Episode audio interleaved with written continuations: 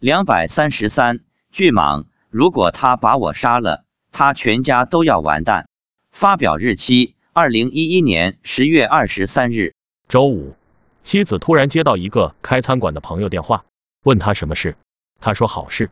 他说他买了蛇。妻子说我不吃蛇。他说不是，我是要放生。妻子简单问了一下情况，原来他从市场上买了一条很大的蟒蛇，准备第二天去放生。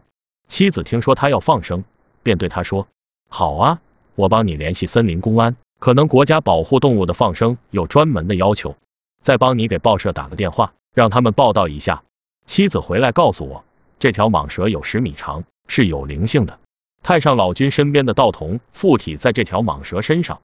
我说：“你看到了？”他说：“是的。”我问道童为什么要附在蟒蛇身上？妻子说：“他想下来玩。”我说，药丸也应该附在人的身上，怎么会附在蟒蛇的身上？妻子说，人的身上不能随便附的。周末登山后，妻子告诉我，这条大蟒蛇的灵性也来到了我们登山的现场。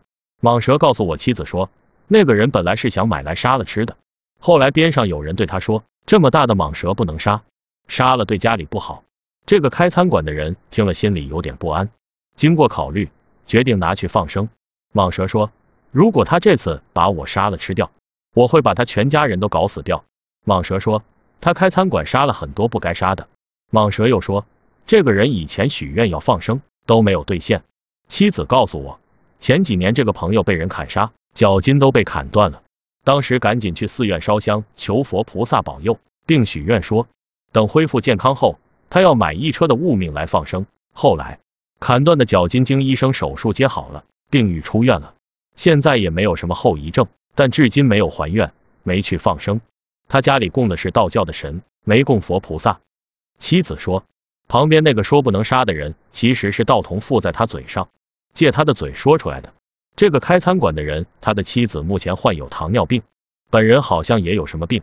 如果再这样下去，家里会越来越差，以后小孩会有事。由这个故事可以看出，杀业的工作最好要为避，不能从事。特别是杀一些有灵性的动物，很多都是现世报，这样的例子在社会上已经非常多了。